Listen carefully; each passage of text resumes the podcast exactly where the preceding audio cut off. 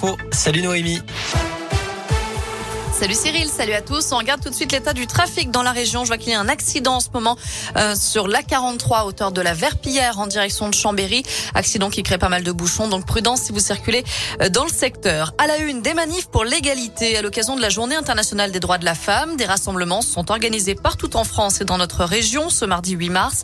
Il y en avait une ce matin à Saint-Etienne. Un autre rassemblement est prévu à 15h40 place de Jaude à Clermont, à 17h place du Breuil au Puy-en-Velay et à 18h devant la préfecture de l'Ain à Bourg-en-Bresse. L'intersyndicale réclame notamment plus d'égalité salariale et professionnelle entre les femmes et les hommes. Ce mardi est marqué aussi par une journée de grève dans les EHPAD. Les salariés d'Orpea étaient appelés à cesser le travail aujourd'hui. Ils réclament de meilleures conditions de travail et une meilleure prise en charge des résidents.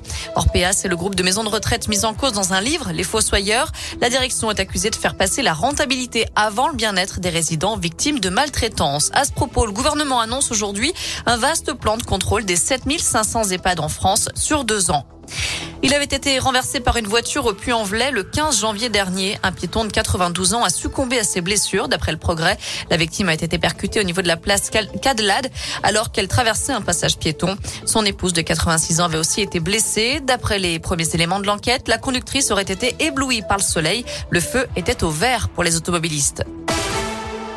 Dans le reste de l'actu, Emmanuel Macron ne participera à aucun débat avec les autres candidats à la présidentielle avant le premier tour. C'est ce qu'a annoncé le président sortant hier soir lors d'un déplacement de campagne. Le premier débat à 11 donc aura lieu lundi le 14 mars. Et puis Nathalie Arthaud sera en meeting le 1er avril à Vénissieux près de Lyon. La candidate lutte ouvrière à la présidentielle viendra donc détailler son programme. Le régulateur des médias, l'ARCOM, saisit la justice pour demander le blocage de cinq sites pornographiques. Ils sont sommés d'empêcher l'accès des mineurs à leur contenu. Ils avaient été mis en demeure en décembre, mais n'en ont toujours pas tenu compte.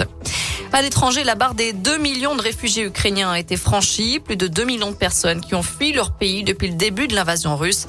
La moitié s'est réfugiée en Pologne. 5 000 sont déjà arrivés en France. D'ailleurs, le Premier ministre Jean Castex rappelle que les particuliers qui souhaitent accueillir des réfugiés peuvent se signaler dès à présent sur la plateforme Je m'engage pour l'Ukraine.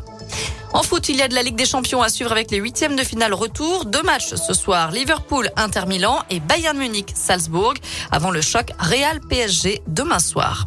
Enfin, Julien Clerc, Calogero, Patty Smith, M, Jacques et Thomas Dutronc. Toute la programmation des Nuits de Fourvière a été dévoilée. Le festival lyonnais tiendra du 2 juin au 30 juillet prochain. La billetterie ouvrira mardi.